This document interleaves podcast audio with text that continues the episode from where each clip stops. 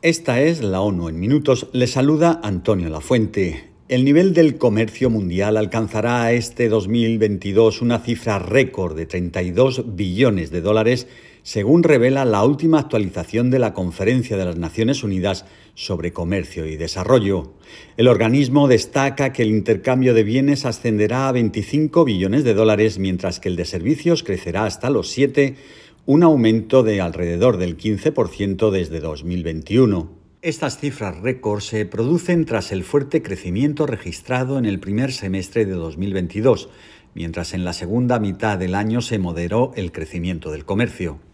Entre los factores negativos, el estudio prevé un menor crecimiento económico para 2023 por los elevados precios de la electricidad, el aumento de los tipos de interés, la inflación sostenida en muchas economías y los efectos económicos mundiales negativos derivados de la guerra de Ucrania.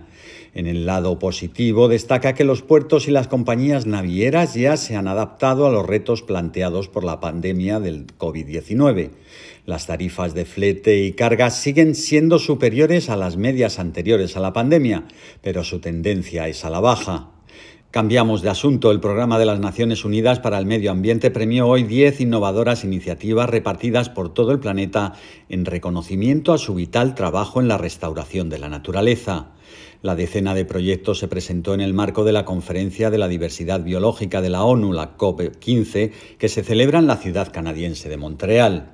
El objetivo común de las 10 propuestas es restaurar más de 68 millones de hectáreas de zonas degradadas, un área más grande que el territorio entero de Myanmar, Francia o Somalia, así como crear 15 millones de empleos. Entre las iniciativas galardonadas en América Latina destaca el Pacto Trinacional del Bosque Atlántico, en el que cientos de organizaciones participan activamente en los esfuerzos dirigidos a proteger y restaurar los bosques en Argentina, Brasil y Paraguay.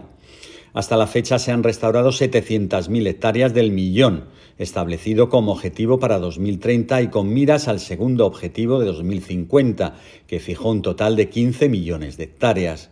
También fueron premiados los ecosistemas y las poblaciones humanas que habitan el corredor seco centroamericano, que son especialmente vulnerables al cambio climático a causa de su exposición a las precipitaciones impredecibles y a las olas de calor. El objetivo de la iniciativa es contar con 100.000 hectáreas en curso de restauración para 2030 y crear 5.000 empleos permanentes. Y ahora hablamos de salud. Un nuevo documento encargado por la Organización Mundial de la Salud pronostica que la inversión en nuevas vacunas contra la tuberculosis reportará grandes beneficios sanitarios y económicos. El informe destaca que centrarse en vacunas contra la tuberculosis que cumplan las características de productos recomendadas por la agencia podría reducir significativamente la incidencia y la mortalidad de la enfermedad, mejorar la administración de antimicrobianos y la equidad sanitaria e impulsar el crecimiento económico. El documento prevé que una vacuna para adolescentes y adultos tendría un mayor y más inmediato impacto que una inmunización para niños. Si la vacuna lograse conseguir un 50% de eficacia en la prevención de la tuberculosis, se evitaría que enfermaran entre 37,2 y 76 millones de adolescentes y adultos y que se produjeran de 4,6 a 8,5 millones de muertes entre 2025 y 2050. La tuberculosis es una de las principales causas de mortalidad infecciosa en el mundo. En 2021, 1,6 millones de personas murieron a causa de esta enfermedad y 10,6 enfermaron. A pesar de ser un desafío urgente para la salud mundial, no se ha autorizado ninguna vacuna contra el padecimiento desde hace más de 100 años.